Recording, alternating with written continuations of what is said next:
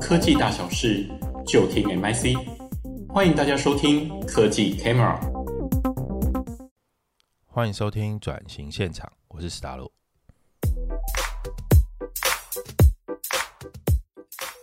区块链呢，其实正在改变这个世界，嗯，打破了很多世界原本的运行方式。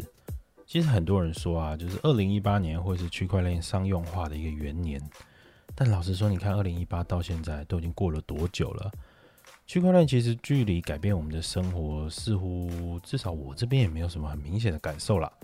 除了什么 ICO 可以作为募资跟投资的一种手段之外，嗯，虚拟货币的避险，或者是说虚拟货币的炒作，NFT 的收藏，或者你可以说 NFT 的炒作，嗯，其实你会发现有太多落地的挑战，其实在横在这个路上哈。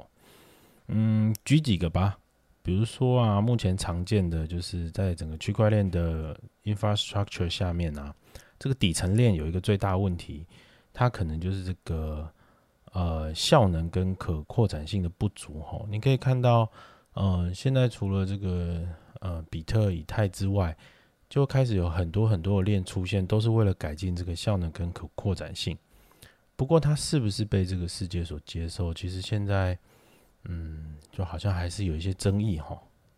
再来啊，比如说这种共识演算法嘛，因为它就是必须要每个节点都必须同意超过五十一 percent 之后才会才会 true 这样子。呃，共识演算法的前提下，其实这个超过五十一，其实它更新是很不易的哈。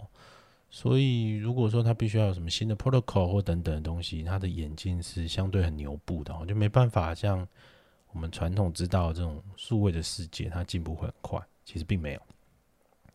再来呢，就是假设，哈，嗯，其实不用假设，现实就已经发生过了，哈，就是风险真正发生之后，一些责任归属性的问题，哈，嗯，因为到底啊，就比如说你看啊，这个五十一 percent 被攻破之后，那这件事情诈骗啊，或者是什么事情就真正发生断链等等的。那这个责任的归属到底是归属于谁？它既没有监管机关，而且大家其实也没有什么共识，因为大家都相信它是不会被攻破的，所以责任归属一直都是很少在讨论的，或者说是刻意被规避的一个问题哈。再来啊，比如说，嗯、人家都说上链之后就有这个，嗯、没办法去做修正，那呃，没办法去做更更改哈，然后它就会变成确保这资料资料是正确的。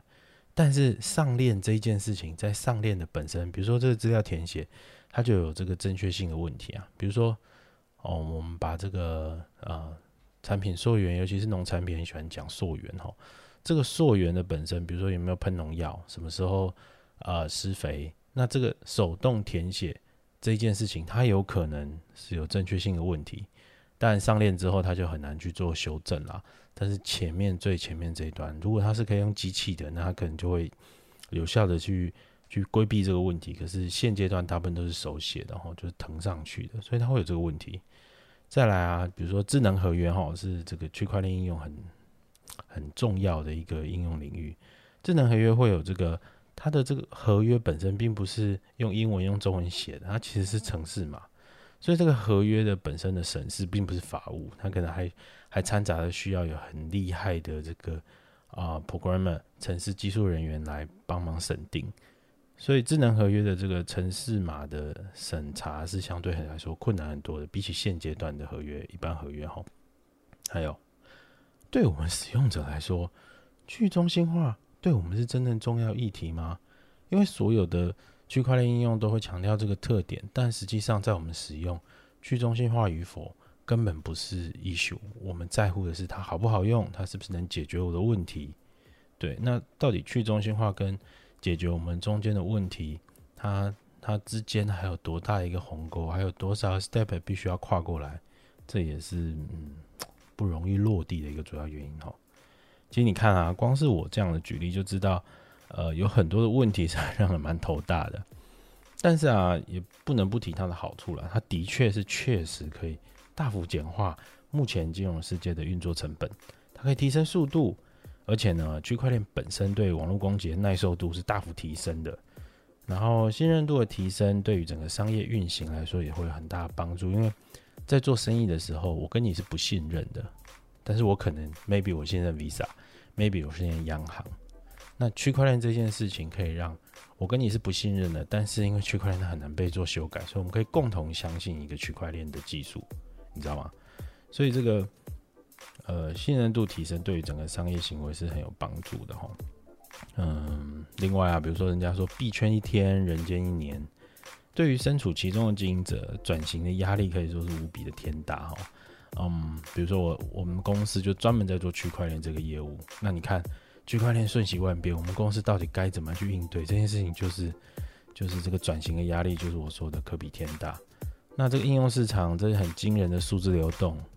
那嗯，我其实我自己啊，前几年也会有投入一些币圈的投资，其实深有所感的哦。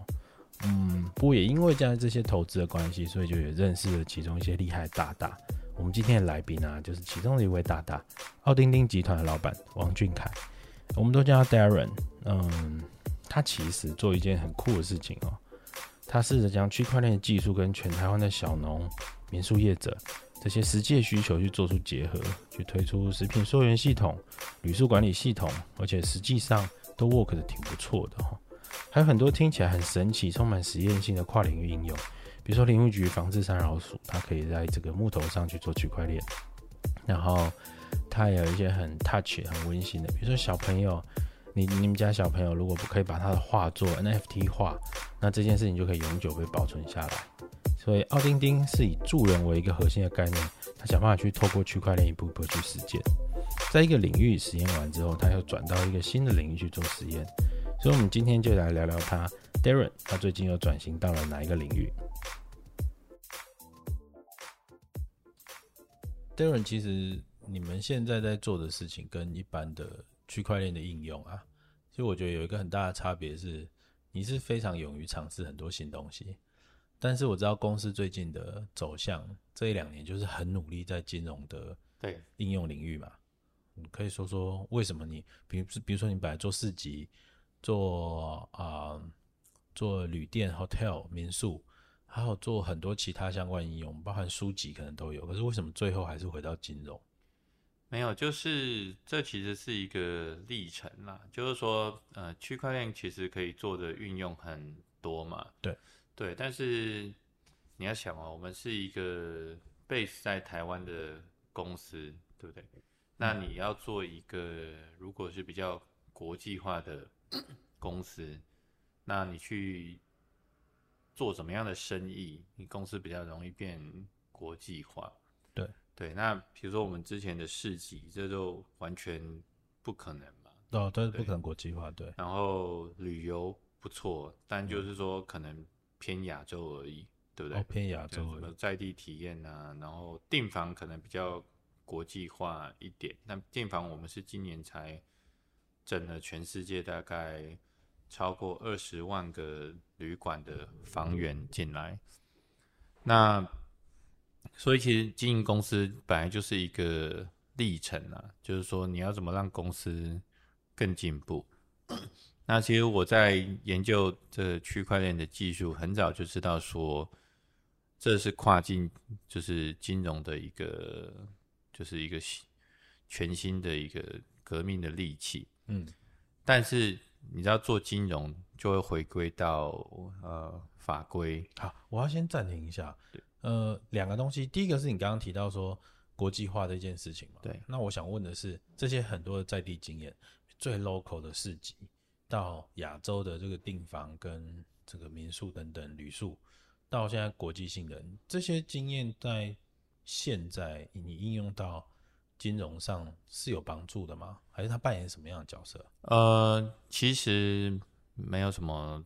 太大的关系，但是应该是说，我们做旅宿的时候，就是旅宿本来就会最后一定会处理到金融嘛，对不对？比如说我们有一个，哦、呃，全台湾的饭店跟呃民宿都会用的一个旅宿系统，对，那旅宿系统就包含库存管理，然后或者是给消费者订房的界面，订房界面这呃专有名词叫 Booking Engine，嗯。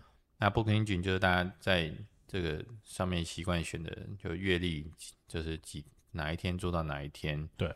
那最后一步是不是就是付钱？对对，那这就是 Booking 一定一定会处理到的金就是金流嘛。嗯，那你要想，如果你是用外国的平台，比如说 Agoda 或是 Booking 去订日本的饭店，嗯，那这个钱是不是就从台湾信用卡公司刷到可能 Agoda 的香港公司，Agoda 香港公司再到日本？所以你这就有两段跨境的金融了。对，所以我们的所谓的那种金融支付是专注在跨境的这个呃 B to B，就是商家用的这个对支付的系统，不是我们一般消费者熟悉的那种 Line Pay 什么接口，不是这样子消费者用的支付系统。是是是，我呃，我刚刚第二个问题要问的会是，嗯，好。刚刚你有提到说，就是他可能对于现在做金融这一块的影响不是太大嘛？那可是我知道很多国际性的投资人啊、呃，比如说像软银等等，他很看重你的其实是这些多领域的尝试啊。对对吧？我还蛮好奇这些投资人当初是怎么看，或者是到目前为止他怎么看待你这些经验？呃，我觉得投资就运气运气啦。坦白讲，哦、就是好坦白，超级坦白。有的时候，呃，就是两边的磁场合嘛。对对，可能就像你，呃，交女朋友找老婆一样，可能磁场合了，你就不用说太多话。OK，对。然后，那投资人其实也是一样的道理。对，那 我觉得。嗯、呃，比如说这一次的这个 FTX 的事件，大家其实就知道说，全世界知名的这些创投啊，包含软银啊、Sequoia 啊，嗯，对不对？淡马锡，嗯，都是因为嗯、呃、过度信任创办人的这个特质，所以才你在帮人家打预防针吗？但也不是，就你懂，同样是创业的，我就觉得，哎，这个。要是我像这个爆炸头哥这么帅，这么有魅力，也很好。可惜就是老了这个二十岁啊，一人一款命，一人一款命。对，所以其实这种东西就是运气，运气。那当然说，嗯、呃，像我们创业或者是做人，有的人是炒短线嘛，对，那有的人就比较细水长流。对，那我就是属于比较。就细水长流型，就是说，可能以我们的呃条件，也并不是说就可以那种像这个爆炸头哥一样。你知道这个是超奇怪的，就是这个反差极大。就是我认识的做区块链的，或者是我所呃印象中币圈的这些人啊，呃，没有一个人讲细水长流，大家都在讲的是爆发 potential，然后什么能量，然后。啊，多多短的时间可以可以做到什么改变世界的改变的的行为？但是你你的想法却不是这样。对，就是嗯、呃，毕竟我可能创业的时间比较久一点点啦。嗯，那呃，跟我同期创业的人，有的是可能嗯、呃，在十年前就把公司卖掉了。对。对，但是其实他们现在过的都，我觉得没有说很好啦，就是说一般般。嗯，对，那反而是，嗯、呃，因为我我我其实创业是从戏骨开始的，所以其实我跟我同期的朋友都是外国人。嗯，那有做得起来的，有做不起来的。嗯，那嗯、呃，所以你就会知道说，当你经历过这个历程，那。你就会知道，说你一个企业要，呃，比如说你要达到呃五亿美金、十亿美金、一百亿美金的规模，嗯，呃，不是这种呃细水长流的话，你很难去维持。哎、欸，我一开始认识你的时候，你比较不是这样，还是这几年，只要弄疫情哦，我一直都是是吗？这样子，只是以前 你眼神闪烁，被我这个。标配的外表，帅气的外表迷惑了 我的内心，就是一直都是一个蛮扎老实的人呐、啊。是啊，我我一直认为你是谋定而后动，事情是想清楚再做，但是表现出来确实还很莽撞。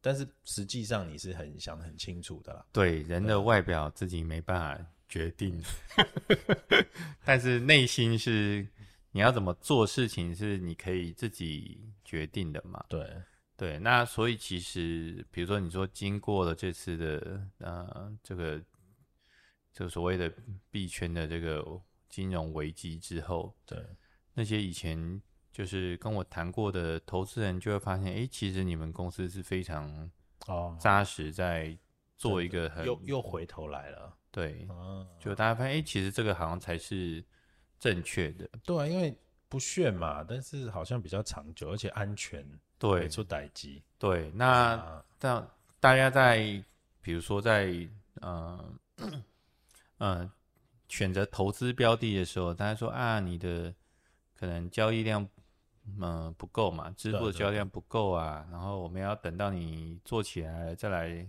投投嘛，对不对？那这就是一个鸡生蛋，蛋生鸡的问题，对。但是当我们在仔细的研究这个所谓的跨境嗯、呃、支付的这个产业的时候，就会知道说，如果你没有执照，那你很可能就被每一个州，就是某一个州，美国州的州政府去罚你一百万美金。我们帮大家科普一零一一下，就是你刚刚提到你们公司现在在做的这个。跨境的这个支付跟我们熟知的接口 Line Pay 是很不一样的。你可不可以解释一下跨境支付这件事情的生态样貌？从上中下游，maybe 是个人消费者到银行，或者是到一个 agent，然后接下来可能会对到谁，再对到谁，然后最后钱才回到。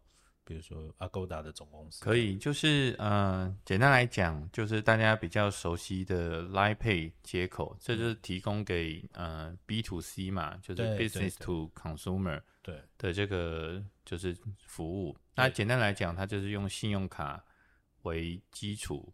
就比如说你的手机去绑你的信用卡号，然后他就来做 transaction，、嗯、所以其实他还在刷信用卡嘛？对，他其实就是刷信用卡，对吗？对，嗯、那我们走的是这个所谓信用卡的这个结算的网络，嗯，对，那大部分都是境内，都对不对？这样子，对。对，那比如说你说 Line Pay 可不可以去刷？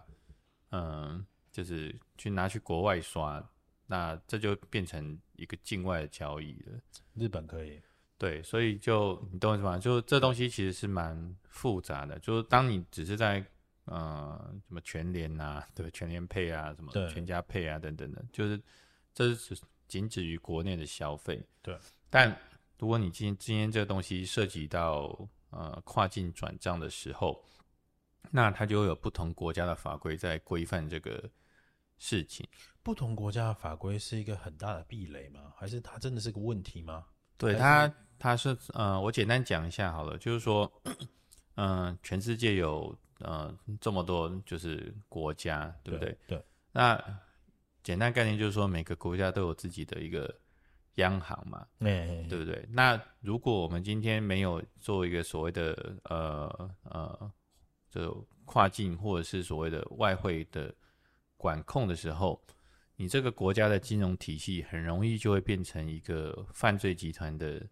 洗钱的地方了，对，或者是就被攻击或怎么样，对，比如说，假设我们台湾没有这个呃严格的这个外汇的这个控制的话，嗯，我们今天就是美金或者是人民币到台湾啊没有管控，然后哎把它换成美金再汇出去，嗯，那这个台湾就会变成一个洗钱的国家了，对，那每个国家都不希望去。自己的国家去变成一个犯罪的这个天堂嘛？我前一阵子看 Netflix 好像有专门在提这件事情，就某个香港银行就是以这件事情赚很多钱哦。嗯，都都会有啦。对，然后当然我们亚洲比较呃多有一点洗钱的地方，就是在菲律宾那里。哦，是菲律宾哦。对，是菲律宾。哦。对，然后当然，嗯、呃，就是柬埔寨之前也是有有一些 case 嘛，但其实大本营是在，嗯、呃，就是比较东南亚的那些比较国家。监管比较不严格的国家。哦、那菲律宾算是比较有名的，对，所以你就会发现说，其实很多 人就会利用菲律宾为基地，基地去做这些坏事。啊，对对，所以其实。都有啦。对，那当然说亚洲比较有名就是在菲律宾这里。对，所以监管就央行的监管，为了国家安全或者是不要成为洗钱圣地，它会有比较多的规范，所以这个会影响就是境外交易这件事情。呃，对，所以其实呃，比如说 Visa 这种呃公这种结算网络，那就我们熟悉的 Visa 卡就比较是各国政府都认可的一个呃，就是跨境交易的一个工具嘛。所以大部分的跨境交易都是想办法在 local 端连上 Visa，然后让 Visa 做国与国之间的事情。呃、对，Visa 基本上它是一个全球的一个信用卡的结算的网络。对。对，所以你可以带着你的 Visa 卡去日本、去美国、去其他国家去刷，呃，有 Visa 支援 Visa 卡这个的那个刷卡机，嗯、你就可以在日不同的国家做消费嘛。对，那最后就会把这个结算的 information pass 回你台湾的这个银行，银行然后你去台湾做这个缴款的这个动作嘛。对，所以基本上。你要想说，Visa 其实就是跟各国的银行去合作，那它有发卡行，对不对？它有收单行，对不对？就就是收单，就是说你在其实这种东西有点像是，哦，我我不免会想到，比如说在台湾啊，现在大家都会说通路为王嘛，对，就是很多品牌它的产品要上架，最后都会受制于超商通路那几家有名的，他们的上架费什么费用是很高的，没错，他们选物有没有选到？就是你知道，原本通路是在服务的，但是最后变成通路可以在前置。那 Visa 会不会也变成像这样的一种体制？你的观察？呃，Visa 其实，嗯、呃，我简单讲一下好了，就基本上 Visa 卡要 work，要有几个配合的呃条件嘛。一个就是你要有你原本的国家的发卡行，对不对？比如说国泰啊、富邦发一张信用卡给你，对。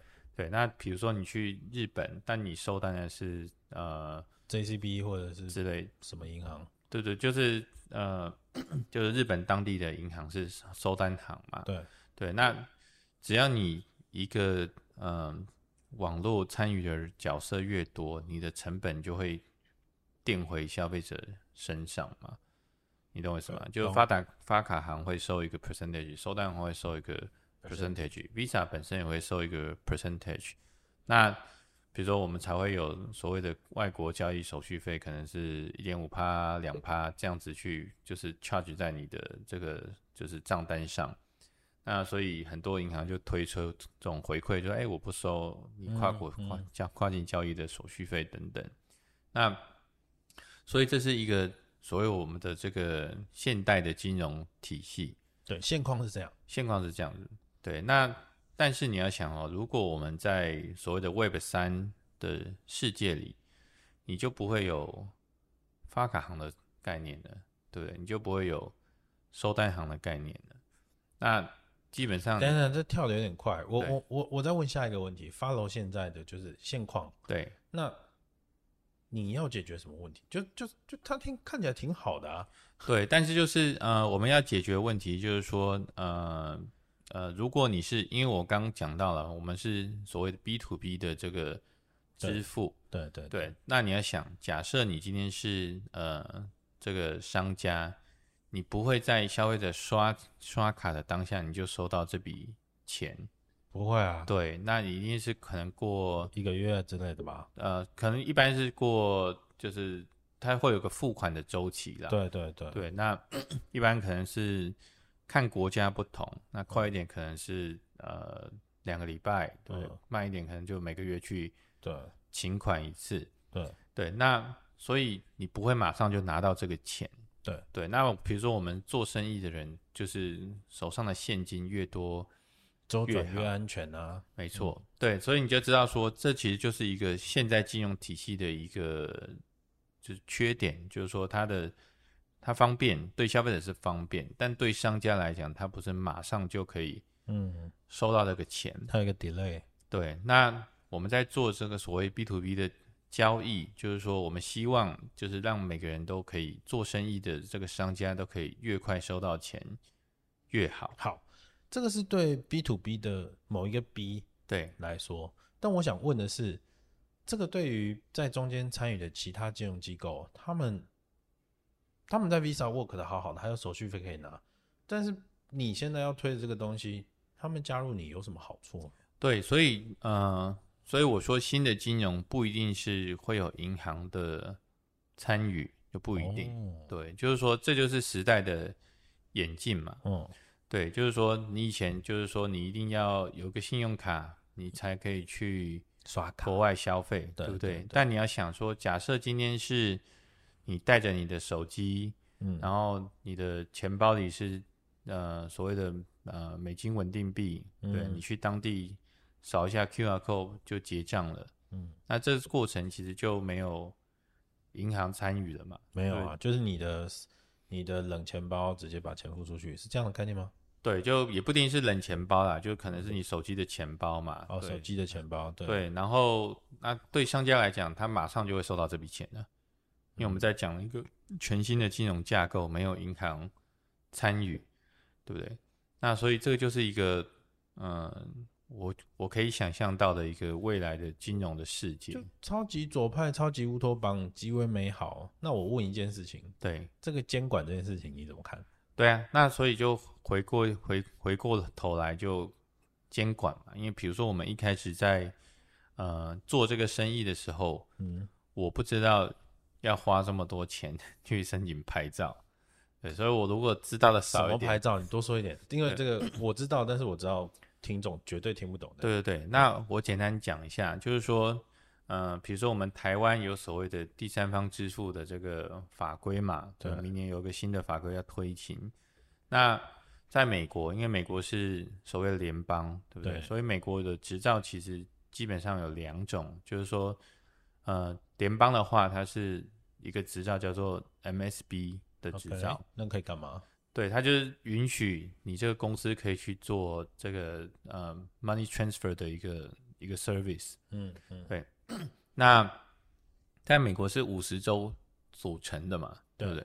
所以联邦有一个这个 high level 的一个这个 MSB 执照 approval 之后呢，对，但 MSB 很很好取得，基本上可能两个礼拜就就。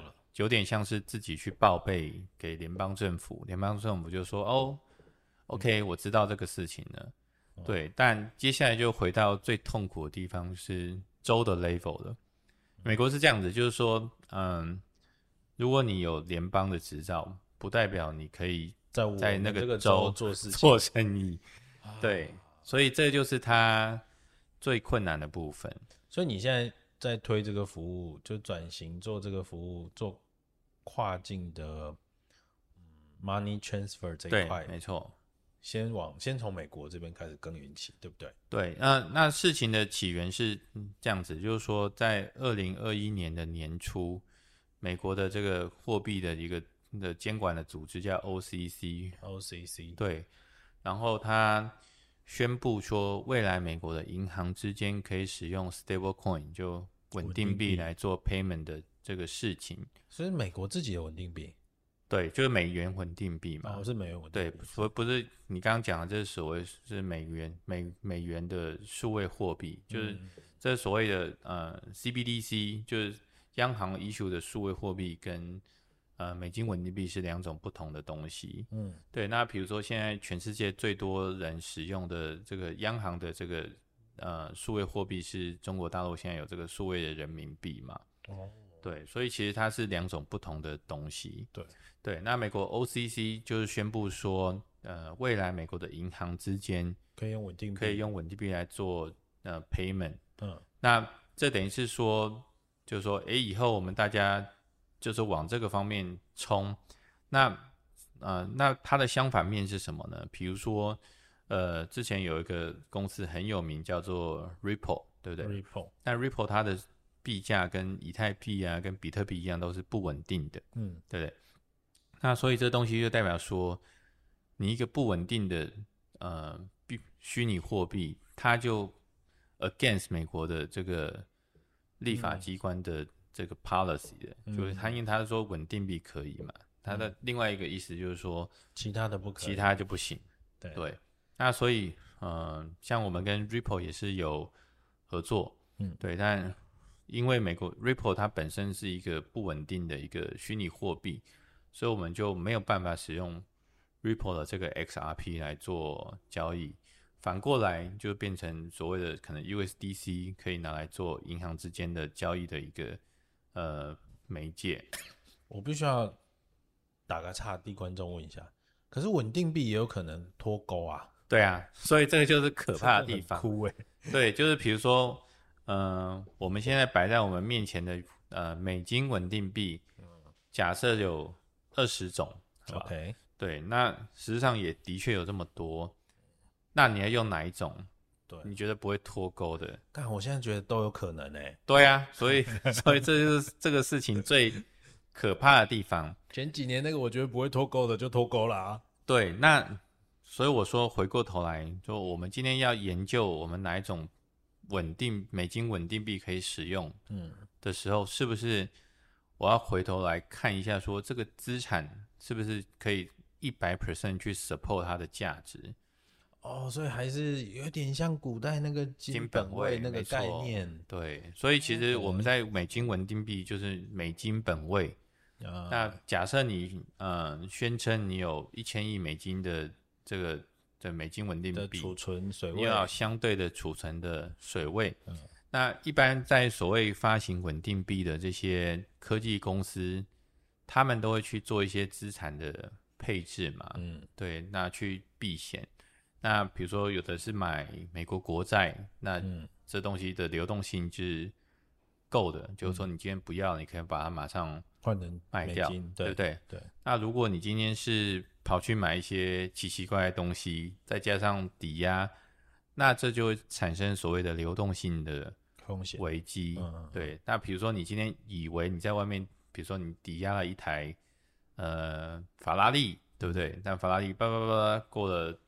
那个一阵子，你就发现说，哇，法拉利已经被换成别的东西了。嗯、所以现在市场就是这样子，就说啊，因为你啊，我们觉得你法拉利光是这样抵押就用法拉利抵押，对，原本是 OK 的，但是现在发现这个抵押品已经不是法拉利了。对，我说啊，所以我就把它拿去抵押给一个这个这个车商，让他可以去做。租赁对不对？这你的收益可以更高，不不不，这就是我们现在所谓虚拟货币产生的危机的原因。然后最后就发现，哦，你的法拉利有一天就是被人家租出去了，然后撞烂了，你的法拉利已经没有了。可是你觉得你你的法拉利是抵押给这个人，他还有。对，然后被你的对手知道了，他就开始攻击你。对啊，然后他就说：“哦，我听说他的法拉利已经不在了。”然后真的吗？天哪，我有一万台耶，怎么可能？对，然后发现哇，真的就撞烂了，开不出来。对，没有了，糟糕，公司就垮了，懂吗？因为等于是你还欠钱嘛。对对，而且你有没有你没有抵押品可以可以把钱？对啊，你的抵押品其实基本上已经不值钱了。嗯、那所以这个就是我们现在在整个所谓币圈发生的危机的一个。原因啦。